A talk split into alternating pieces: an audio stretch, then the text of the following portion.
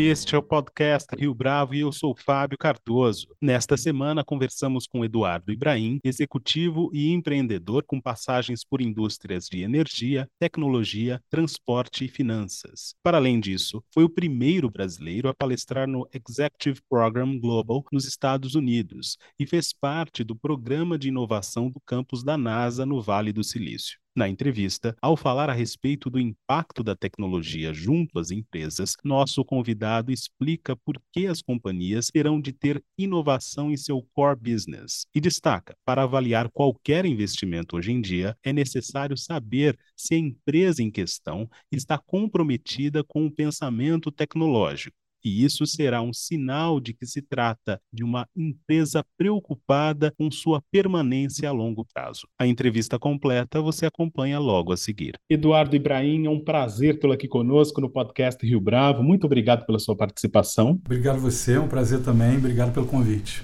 Eduardo, para a gente começar, eu gostaria que você contasse para o nosso ouvinte um pouco da sua trajetória. Quais foram os caminhos que te trouxeram para o campo da tecnologia e da inovação? É bem interessante que eu tenho um background de tecnologia, né? Costumo dizer que eu trabalho com tecnologia desde sempre. Fui um programador muito jovem, é um dos primeiros a programar para a internet no Brasil. Só que uh, depois de trabalhar muito com a parte técnica, é que eu comecei a ter um incômodo, eu diria, de como a tecnologia poderia transformar o mundo. E aí eu acabei indo para uma área um pouco mais ligada à análise de dados, inteligência artificial e uma área financeira onde eu desenvolvi algumas, é, alguns projetos nessa área até que eu fiz um livro, né, escrevi um livro chamado Economia Exponencial, que basicamente mostra como a tecnologia vem mudando a economia e como essas duas disciplinas, na verdade, elas vêm se unindo. Meu background é de tecnologia, mas eu acho que tem uma coisa aí pessoal que foi conseguir tangibilizar a tecnologia, não só a questão técnica, mas também a questão de transformação que a tecnologia proporciona na sociedade e olhando para a economia como um grande sistema, um sistema aberto, e eu conseguia fazer muitas analogias com os sistemas tecnológicos que eu trabalhava, né, sistemas fechados, e olhar que agora a sociedade vem mudando e se transformando numa sociedade de base tecnológica, consequentemente uma economia de base tecnológica, que é basicamente o que eu coloquei no meu livro aí, e hoje eu tento levar nas palestras, nas consultorias com as empresas. Fala um pouco para a gente, Eduardo, dessa transição da área de programação para a economia exponencial. Quais são as características ou mesmo as analogias que você propôs no seu trabalho? É, isso tudo começou quando eu, eu era responsável é, de uma empresa de energia pela parte de, de data da área financeira. Então a gente fazia análise de dados financeiros, mas com viés de uma área de tecnologia, usando na época a gente chamava de business intelligence e hoje em dia quando você adiciona algoritmos de machine learning, a gente chama isso de data analytics. Então eu era o data analytics da área financeira e a área financeira percebeu que eu e essa minha equipe na época, a gente conseguia fazer análises melhores do que quem estava na área financeira. E com isso eu acabei migrando para essa área e uma vez na área financeira dessa empresa eu fui buscar um, uma série de formações ali, mestrados, MBAs, todos ligados na área de economia e finanças e também é, de economia comportamental, que tem muito a ver hoje com o que a gente fala de personalização de experiência, análise do comportamento do usuário. Então eu percebi ali uma, uma interseção muito grande entre tudo que eu vinha estudando de sistemas, como os agentes econômicos, que no fundo somos nós, os humanos, né? como nós nos comportamos e como a tecnologia poderia ser adicionada nesse grande sistema econômico para que ele tivesse mais eficiência, fosse mais produtivo e mais pessoas tivessem acesso a recursos na sociedade. Além da dinâmica do mercado financeiro, que certamente é muito impactada pelas novas tecnologias, como é que isso alcança a sociedade como um todo? Quais exemplos você poderia apresentar para a gente desse impacto tecnológico? Nos últimos anos eu venho trabalhando, desde que eu fui para os Estados Unidos e voltei para o Brasil, junto com a Singularity University. E na Singularity a gente vê que existe um processo que começa com a digitalização e leva a uma democratização de recursos. Então, essa democratização de recursos, que é proporcionada por uma adição massiva de tecnologia no sistema produtivo de qualquer setor, faz com que o custo marginal, qualquer produto, ele seja muito reduzido. Se o custo marginal ele cai constantemente, ele pode chegar até a zero em indústrias 100% digitalizadas, esse recurso ele se torna mais acessível na economia. Então a gente pode dizer que a gente com a digitalização, primeiro diminui o custo marginal e depois democratiza um recurso, as pessoas passam a ter mais acesso a ele. Então isso já é uma coisa que a gente já trabalha há muitos anos na Singularity. Eu acho que hoje em dia todo mundo ouve o termo exponencial e é super popular, né? Que vem é, do poder de processamento computacional que dobra a cada período de tempo. E hoje essa é uma palavra popular, mas ela, ela começou com a Singularity em 2008, ainda nos Estados Unidos, no campus da NASA. E hoje em dia as pessoas percebem né, isso de uma forma muito é, impactante em qualquer setor da economia, em qualquer empresa, que existe realmente um movimento exponencial ali que é proporcionado pela tecnologia e que hoje atinge a economia economia e muda toda a sociedade. Você citou o campus da NASA e, de fato, você teve a oportunidade de passar por ali. Como é que essa experiência te ajudou a desenvolver outros projetos em seguida, Eduardo? É, a experiência na, na NASA ela é, ela é, bem singular mesmo, aí até fazendo uma brincadeira com o nome Singularity University. É, ela é bem singular porque você está num lugar né, que pensa em futuro, que pensa em moonshots, né? O discurso do, do JFK nos Estados Unidos, né? Que nós vamos para a Lua e não sabemos como ainda, né? Você tá lá na NASA, materializa toda essa visão de alcançar coisas muito grandes e de pensar no futuro que tem um impacto real no presente hoje.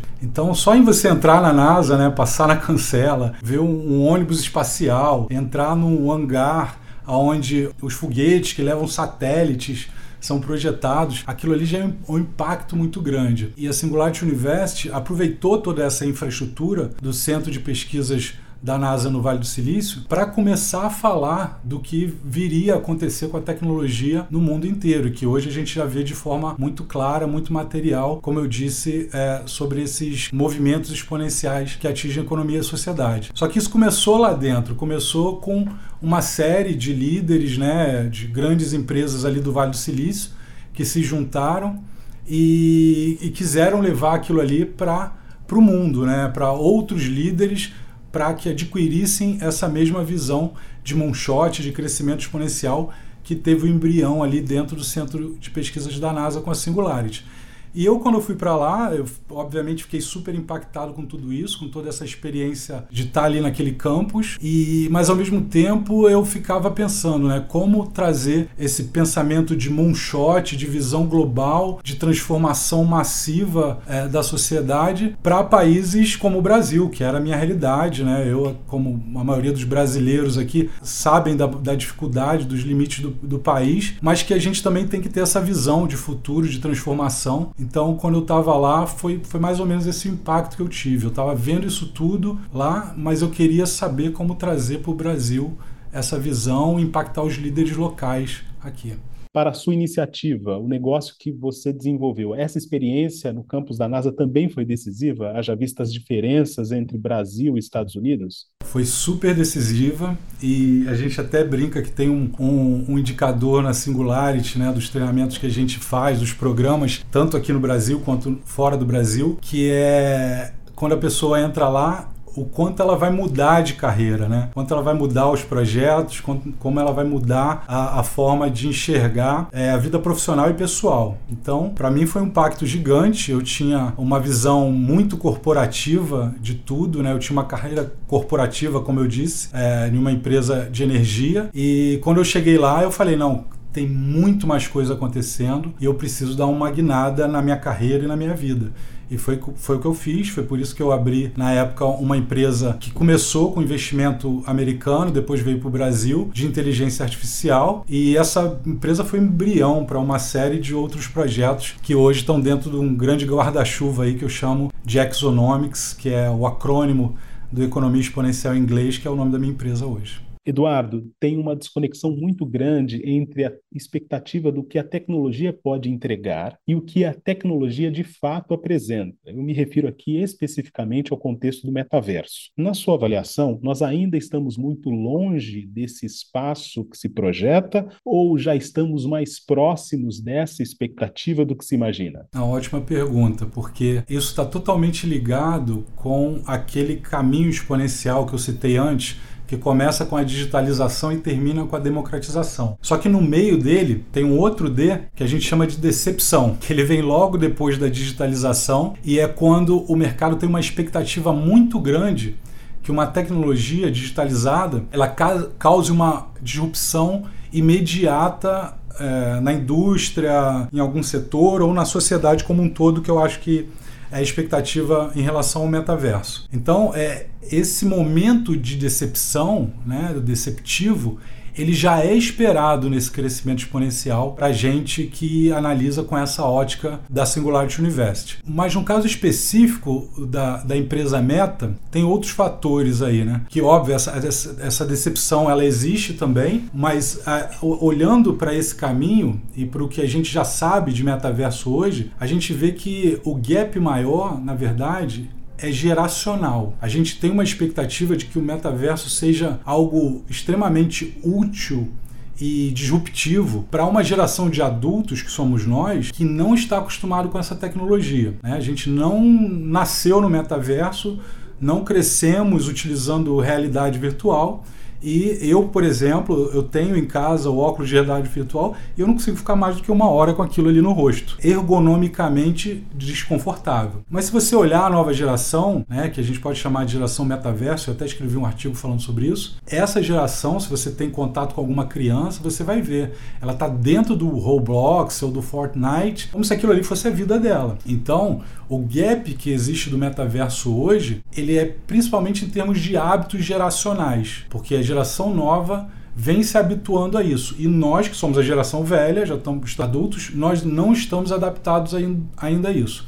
E o que, que eu enxergo como o grande diferencial da Meta por ter feito um, um movimento arriscado e pioneiro para se manter como o, o grande inova inovador dessa indústria? Né? Ela estava antecipando ali essa geração que começa a enxergar no metaverso novas formas de relações humanas e de transações econômicas. Então, só para dar um exemplo disso, como que eu imagino que seja, e aí eu converso com alguns executivos também dessa área, hoje, dentro do metaverso, você tem já a criação de NFTs, você tem a tokenização dos ativos, transações econômicas acontecendo ali dentro que não, não acontecem ainda no mundo real e não estão diretamente ligadas. Mas se você lembrar por exemplo, em 2016, o Facebook, né, com, com Mark Zuckerberg, tentou criar uma moeda global chamada Libra. E essa moeda Libra, ela foi descontinuada. Foi descontinuada naquela época que o, o Mark Zuckerberg foi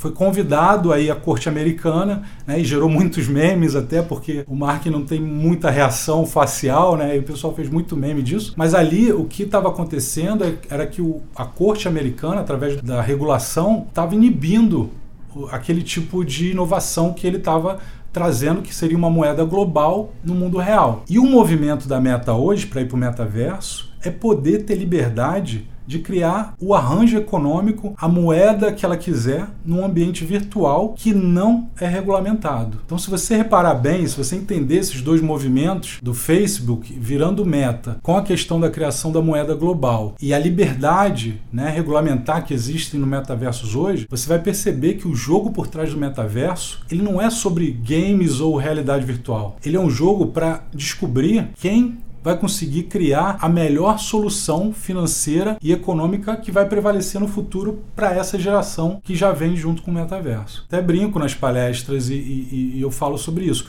O jogo por trás do metaverso é sobre finanças e sobre economia, porque ali dentro você consegue inclusive fazer simulações econômicas com muito mais liberdade do que você teria no mundo real, que tem limitações físicas. Então ali você consegue pegar um monte de teorias econômicas de simulação, teorias baseadas em agentes, em comportamento humano e simular aquilo ali de uma forma sem nenhum custo físico, né, em ambientes, em cidades que seria impossível fazer certas simulações e uma vez que aquilo funciona no ambiente virtual, você traz para o ambiente real. Para mim, o que eu enxergo disso de grande mudança não é sobre games nem sobre realidade virtual. Isso, isso vai vir porque é uma nova forma de interagir que também facilita uma série de coisas, mas a espinha dorsal da grande mudança do metaverso é descobrir novos arranjos econômicos, novas soluções financeiras que essas empresas vão mostrar para a economia do mundo inteiro e aí essas soluções vão transformar a economia real. Como é que os investidores podem se beneficiar dessas mudanças? E não apenas no campo da tecnologia, de fato, mas eu me refiro aqui à mentalidade. Como é que isso pode acontecer? Sim, é, acho que uma das coisas muito importantes quando a gente pensa em investimento hoje, primeiro, pensar o quanto a empresa que a gente está investindo é uma empresa que a gente chama future proof, né? Uma empresa à prova ou preparada para o futuro. Porque o que a gente vê hoje e no passado, né? Eu posso falar aqui de passado, talvez de dois, três anos atrás, a gente falava que toda empresa ia ter que ser uma empresa de tecnologia, né? Para mim isso já, já é passado, a gente já não fala mais tanto isso. Toda empresa terá que ter inovação no seu core business, porque vai ser a inovação que vai garantir a perpetuidade da empresa e transformar a empresa em future proof. Hoje, na minha visão, para analisar qualquer investimento, você tem que ver se essa empresa tem uma mentalidade de inovação, que a gente pode chamar aqui de pensamento tecnológico ou pensamento exponencial, como eu uso no livro. E uma vez que essa empresa tenha isso, você tem um sinal de que ela é uma empresa future proof. Porque a gente pode pensar o seguinte também: é, a economia de hoje, você parar para ver movimentos de mercado, né? A economia que a gente analisa hoje, ela vive de expectativas de economia do futuro. Então, se você está analisando uma empresa hoje, que ela não tem uma visão de futuro, além dela não ser perene, ela não vai ter esse valor no VPL hoje. Por isso, quando a gente fala de futuro, o impacto é é real no presente. Então, se ela é uma empresa que tem inovação no core business, isso vai mudar o valuation dela. As empresas vão enxergar ela de uma forma diferente. E uma outra dica aí, né, da, da, minha visão sobre isso, uma outra forma de analisar isso, é pensar o seguinte também. Hoje, principalmente com tokenização da economia, quando a gente fala em criptoativos e, e, e ativos tokenizados, a gente percebe que existe quase que uma economia paralela que roda fora dos indicadores financeiros. Ou seja, o indicador financeiro você está medindo a movimentação de moeda o indicador econômico você está medindo a movimentação de recursos. Com a tokenização, você faz com que essa movimentação ganhe cada vez mais eficiência. Isso é como se você estivesse vendo uma geração de valor econômico que está paralelo à geração de, de, lucro financeiro. Eu acho que uma empresa que materializa esse pensamento muito bem é a própria Amazon. Que historicamente ficou 15 anos sem dar lucro financeiro e depois virou uma máquina de, de, de gerar lucro e teve um crescimento exponencial. E aí, se você olhar as cartas do Jeff Bezos, para quem já viu o livro, etc., você vai ver que ali ele estava explicando que ele estava construindo valor econômico. Para financiar o valor econômico, não gerava lucro naquele momento. Então você pode perguntar para qualquer investidor hoje: você investiria numa empresa que, se você soubesse que fosse ficar 15 anos sem dar lucro, 99% vai responder que não, certo? Então é, a, a Amazon está aí para provar que essa análise tem que entrar na hora de, de investir. Obviamente, de acordo com a tese de cada um, entrar no momento certo. Mas o ponto aqui que eu queria deixar com isso é: o indicador financeiro ele não é mais suficiente para entender o potencial de crescimento das empresas. Você tem que olhar também os indicadores econômicos, porque são esses indicadores econômicos que vão mostrar se essa é uma empresa com potencial de crescimento exponencial.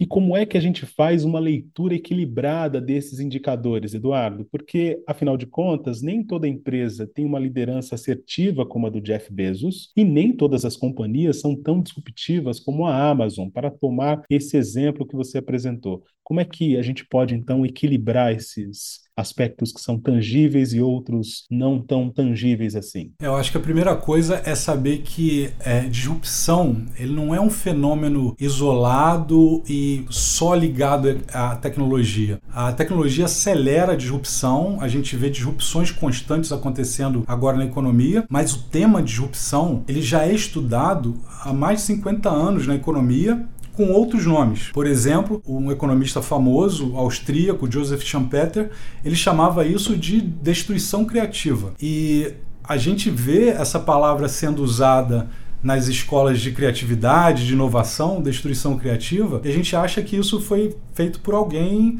dessa área, né, de inovação, ou de marketing, ou de publicidade, mas esse era um fenômeno que um economista já estudava. Por isso o Schumpeter chamou de destruição criativa. E se você pegar os sinônimos dessas palavras, né, destruição você pode chamar de disrupção, e criativa, criatividade, você pode chamar de inovação. E é por isso que hoje, no livro, no programa que eu tenho na Singularity, a gente chama de economia exponencial e inovação disruptiva. Porque é, as empresas hoje, como você perguntou, elas às vezes têm uma mentalidade de que a inovação é para melhorar um produto, né, fazer coisas de maneira incremental e que a disrupção ela tem que estar tá fora da empresa. E muita gente faz spin-off, compra startups, cria áreas externas porque ainda não enxerga que a inovação tem que estar no core business. Mas, como eu disse, se você for olhar a teoria econômica que já dava sinais que a gente ia ter esses crescimentos que a gente está vendo hoje com o uso massivo de tecnologias, que, como eu falei, tecnologias exponenciais criam crescimentos exponenciais,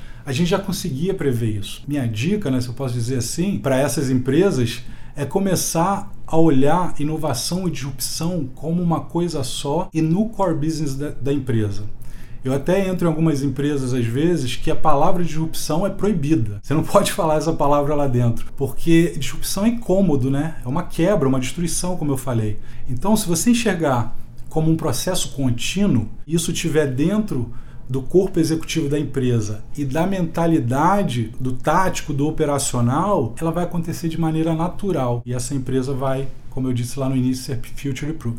Para terminar, Eduardo, se a gente pudesse voltar no tempo, o que você gostaria que te dissessem acerca do mundo que nós vivemos hoje? Estou falando aqui em relação à inovação e tecnologia propriamente ditos. Vou tentar até dar uma, um toque pessoal aqui, falar um pouco o que eu imagino, né? Que eu fiquei um período no, no Vale do Silício e depois desse de muitos anos de, de, executivo e até brinco às vezes. Eu acho que eu, eu tinha que ter ido para o Vale do Silício quando eu era um adolescente. Infelizmente eu não tive essa oportunidade. Então, para quem estiver ouvindo que tem filhos ou talvez mais jovens aí que queiram fazer isso, eu acho que uma das coisas que eu que eu faria diferente era me colocar, estou falando do Vale do Silício porque é o grande símbolo hoje, mas me colocar num ambiente de inovação extrema para adquirir essa mentalidade o quanto antes. E uma vez que essa mentalidade está adquirida, o que eu gostaria de, de ter ouvido lá atrás e está enxergando hoje de maneira mais presente é a utilização de tecnologias que eu acho que mudam muito a forma que a gente enxerga a economia e, consequentemente, impacta a sociedade. Tecnologias como inteligência artificial e blockchain. Eu costumo dizer que, para mim, inteligência artificial é a mãe de todas as tecnologias exponenciais e o blockchain é o pai de todas as tecnologias exponenciais. As duas juntas resolvem a maioria dos problemas econômicos que a gente tem, seja no nível macro de países ou no nível micro de empresas inteligência